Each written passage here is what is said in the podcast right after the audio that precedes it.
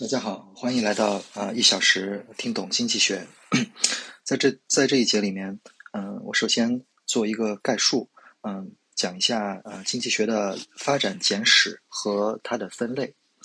嗯，经济英文叫 economy，嗯，希腊语里面 econ 呢是房子，nomy 呢是管理，也就是说一开始呢是怎么样去管理一个家庭。后来呢，这个范围就被引申的更大一些，不仅是管理家庭，而且管理一个国家，甚至是世界的经济。中文的经济来自于经世济民，经世呢就是管理这个国家和世界，济民呢就是更好的满足人民的愿望。经济学的历史背景呢，首先是十八世纪，呃。呃，经过了呃文艺复兴、大航海和世界的航路开辟和殖民，那么导致呢经济呃蓬勃发展。所以呢，嗯，亚当·斯密这些人呢 提出，哎，这个市场呢是一个看不见的手，就创立了所谓的古典经济学。呃，后来呢，就基于古典经济学呢，就有各种的经济学家啊，把这个呃框架呢填充的更完整。比如说，大卫·李嘉图呃提出政治经济学和劳动价值论，呃，这个呢更多的是被后面的呃社会主义阵营，像苏联呃加接纳。嗯，然后呢，约翰·穆勒呢提出，哎，政府呢其实是应该去干预分配，这样呢就对于古典的这个看不见的手呢，啊，提出了一个一个算是呃。呃，比较比较大的一个嗯嗯调整，嗯，然后呢，又有像呃里昂·瓦尔拉斯和阿尔弗雷德·马歇尔这些人啊，提出呃更多的嗯嗯一些理论，包括边际理论、供需理论，嗯，直到米歇尔呢被称作是新古典主义经济学的集大成者，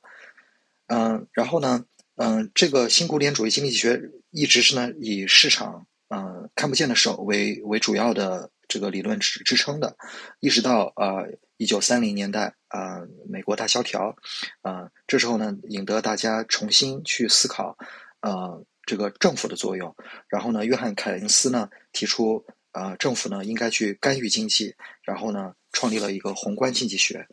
所以 整体来讲，是从古典经济学走到宏观经济学，或者说从微观为主走到宏观为主，直到今天，呃。使这个经济学本身的基础走向了一个统一。嗯，经济学的分类可以有很多种呃角度来切入，比如说，呃，研究现在的经济是什么样子，是实证派；呃，研究应该未来经济变成什么样子，是属于规范派。那么从嗯宏观微观上讲，嗯，主要研究呃人啊、公司这些经济体的呢是微观的；如果涉及到呃政府的作用或者是国家国际的，这就是宏观经济学了。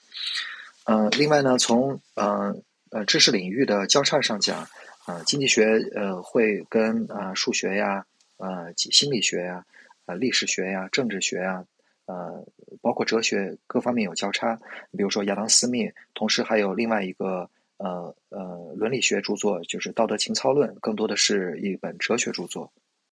所以凯恩斯说过一句话，就说其实没有所谓的经济学家，呃，只有所谓的就是数学家、历史学家、政治家、哲学家集于一身这么一个人。所以经济学呢，可以说某种程度上是一个交叉学科。